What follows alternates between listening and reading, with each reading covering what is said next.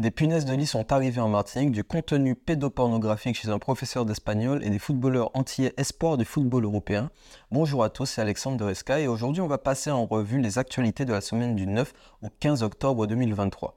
Mais tout d'abord, aujourd'hui marque la journée en hommage aux victimes des attentats de l'école. En effet, ce lundi 16 octobre, les élèves des collèges et lycées seront attendus dès la troisième heure de cours, soit 9h30 ou 10h. À 14h, une minute de silence sera observée en hommage à Samuel Paty au souvenir frais de Dominique Bernard, ce professeur assassiné lors des attentats du vendredi 13 octobre 2023 dans un lycée d'Arras, au Pas-de-Calais. Par ailleurs, une alerte à la bombe est en cours dans l'établissement depuis ce matin. C'est le deuxième serpent récupéré en 4 jours par les autorités.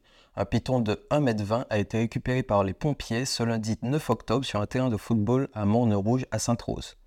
Les pompiers ont sécurisé l'animal et l'ont remis à l'Office de la biodiversité. Les Guadeloupéens Matistel et Lorina Fazer et le Martiniquais Warren Zahir Emery ont été nominés pour remporter les trophées Golden Boy et Golden Girl 2023. Félicitations à eux. Ce trophée a déjà récompensé de grands noms du football européen comme Paul Pogba, Erling Haaland ou encore Kylian Mbappé. Elle débarque sur l'île aux fleurs. Des punaises de lit ont été détectées ce mercredi 11 octobre dans un appartement de location saisonnière dont le lieu n'a pas été révélé. Une entreprise spécialisée dans les traitements antiparasitaires a confirmé la présence de l'insecte. Cependant, selon des spécialistes, l'infestation ne devrait pas se répandre autant qu'en France hexagonale étant donné le climat tropical. C'était un beau spectacle. Une éclipse solaire annulaire a pu être observée depuis la Martinique et la Guadeloupe ce samedi 14 octobre.